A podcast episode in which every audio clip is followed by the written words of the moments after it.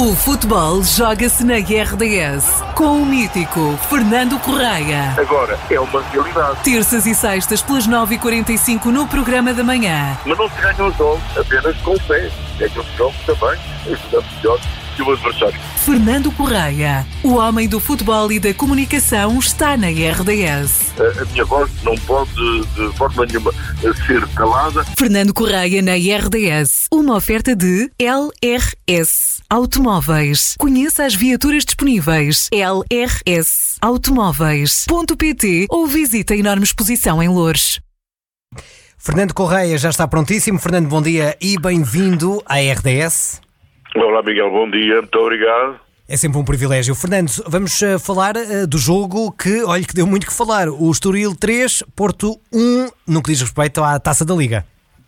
É verdade, um resultado estranho, mas para, para quem viu o jogo não terá sido tão estranho assim, porque o Estoril soube aproveitar, soube ser inteligente, deu o, o golpe final numa altura em que o Futebol Porto não podia reagir já, não tinha tempo para tal, e, e, por isso, pela primeira vez na história uh, do Estoril Praia, a equipa uh, da linha de Cascais vai à final a 4 da Taça da Liga.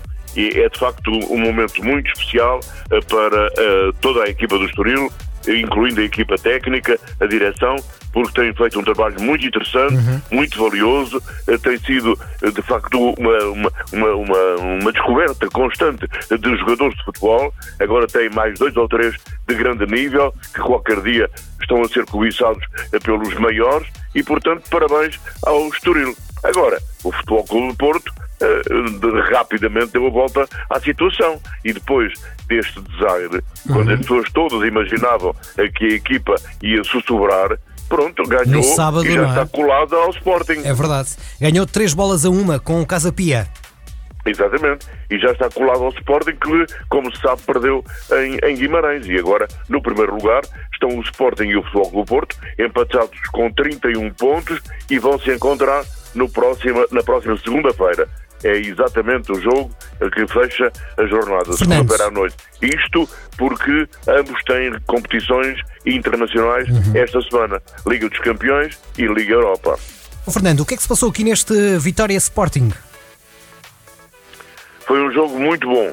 Uh, dos melhores jogos de futebol em que eu tenho assistido. Uhum. E, e, portanto, devo dizer que a, primeira, a primeira nota é positiva para a qualidade do futebol apresentado pelo Vitória Sport Clube e, naturalmente, eh, pelo Sporting Clube Portugal. Mas se já se sabia que o Sporting queria lutar pela vitória para manter o primeiro lugar, é preciso salientar a forma como o Vitória se bateu eh, de igual para igual e acabou por ganhar com algum mérito. Eu digo algum apenas pela questão do tal golo de grande penalidade que deu o empate na altura ao Vitória de Guimarães, 1 um a 1, um, e que, na minha opinião, foi mal assinalado. E, portanto, um, um erro uh, de arbitragem pode, ou pode, não sei, não sei teve, não, não, não teve, mas em princípio pode ter tido influência no desfecho do jogo. Mas isso é uma nota que vale o que vale, porque a qualidade do futebol das duas equipas foi acima da média.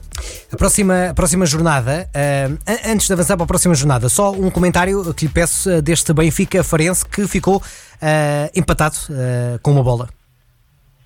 Curiosamente, eu, eu não estou muito de acordo quando as pessoas criticam, os benfiquistas, criticam o seu treinador.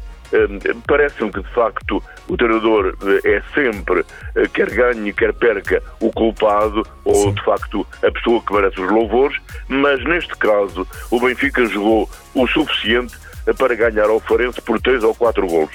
Por qualquer razão que tenha a ver com a sorte ou com o azar no futebol, a bola não entrou não entrou na baliza de Farense, entrou uma vez apenas. E isso uh, deu, deu cabo da, da, cabeça aos benfiquistas, o que também se compreende. Agora, há aqui algo uh, que o Roger Schmidt tem de, de, tem de avaliar, e espero que ele o faça, uh, que é a questão das substituições. E aí sim, as pessoas que o apouparam têm razão, uhum. porque de facto não faz sentido nenhum ele tirar jogadores que estão a render aquilo que é preciso que rendam para pôr outros jogadores de duvidosa qualidade. É só nesse aspecto que eu acho que os assobios foram merecidos. Porque em relação à atuação do Benfica, temos que dizer que o, o futebol é um jogo e o jogo é, traz sorte ou azar. O Benfica teve azar. Pronto. E, e ponto final. Muito bem, a Fernando, a próxima jornada é a 14 jornada da Primeira Liga de Futebol. Vai uh, trazer jogos, uh, olha, por exemplo, como este Sporting Porto uh, e também um Braga Benfica. Começamos com o Sporting Porto. O que é que se pode esperar destas duas equipas num grande jogo de futebol, certamente? Estão empatadas com 31 pontos no primeiro lugar da classificação. Querem o ganhar? Sporting joga em casa. O Sporting joga em casa, tem esse fator, é um fator importante, mas a este nível um, o jogar em casa já é mais relativo. É claro que é um fator sempre a considerar. Quando o Sporting joga no Dragão, é evidente que tem mais dificuldades do que jogando em Alvalade. Mas a categoria do Futebol do Porto leva a que pensemos que vai ser um jogo muito equilibrado e que se vai decidir em pequenos pormenores. E, portanto, não, não me atrevo a dizer que haja um favorito antecipado, muito embora considere que o Sporting, por jogar em casa e por querer manter o primeiro lugar, tem mais hipóteses. Quanto ao Braga Benfica, uhum. bom, é uma, é uma incógnita. Para já temos que dizer que o Sporting de Braga está a fazer um campeonato excelente e, e até, até pode qualificar-se pela primeira vez na sua história para os oitavos de final da, da Liga dos Campeões se ganhar certo. amanhã, uh, ou hoje, hoje, se ganhar hoje ao, ao Nápoles por mais de dois golos de diferença. Portanto, é muito possível eh, que o Braga eh, cause grandes perturbações ao Benfica. O Benfica eh, vai entre o bem e o mal, vai entre o muito bom e o muito mal, vai, naturalmente, vai desequilibrado, mentalmente desequilibrado. Eu aqui vou, vou arriscar e vou dar favoritismo ao Sporting de Braga. Não sei o que é que isto quer dizer, mas quer dizer que o Braga me parece em melhores condições neste momento do que o Benfica. Recordar que hoje há a Liga dos Campeões, como o Fernando uh, também já disse, uh, Salzburgo-Benfica às 8 da noite. Uh, Napoli, e Braga, Braga, exatamente, uh, também às 8. Uh, portanto, ficam jogos agendados das equipas portuguesas para hoje. Para amanhã fica esse Porto Shakhtar. amanhã às 8 da noite também, no dia de quarta-feira, são jogos da Liga dos Campeões. Quanto ao Sporting, vai continuar na competição da Liga Europa e vai também jogar com o. Fica a nota para esse jogo, uh, exatamente. Fica nota para quinta-feira às 8 da noite. Uh, o Sporting uh, que vai jogar na Liga Europa, ainda na fase de grupos também da Liga Europa. Fernando, 5 minutos agora para as 10 da manhã e no fecho também da nossa conversa, pedia-lhe aqui umas notas finais. Acredita na continuação de Roger Smith como o técnico do Benfica? Tenho bastantes dúvidas. Acredito que vai continuar até o final da, da, da temporada, mas depois depende de Rui Costa e, obviamente, depende também do resultado que o Benfica obtiver uh, no, no, campeonato. Se o Benfica for campeão, é óbvio que assunto arrumado. Assunto arrumado. O uhum. Schmidt continua. Agora, se o Benfica não for campeão e tiver más exibições, acredito que o Rui Costa uh, queira interpretar como presidente a vontade dos benfiquistas, uh, que é dispensar o seu treinador.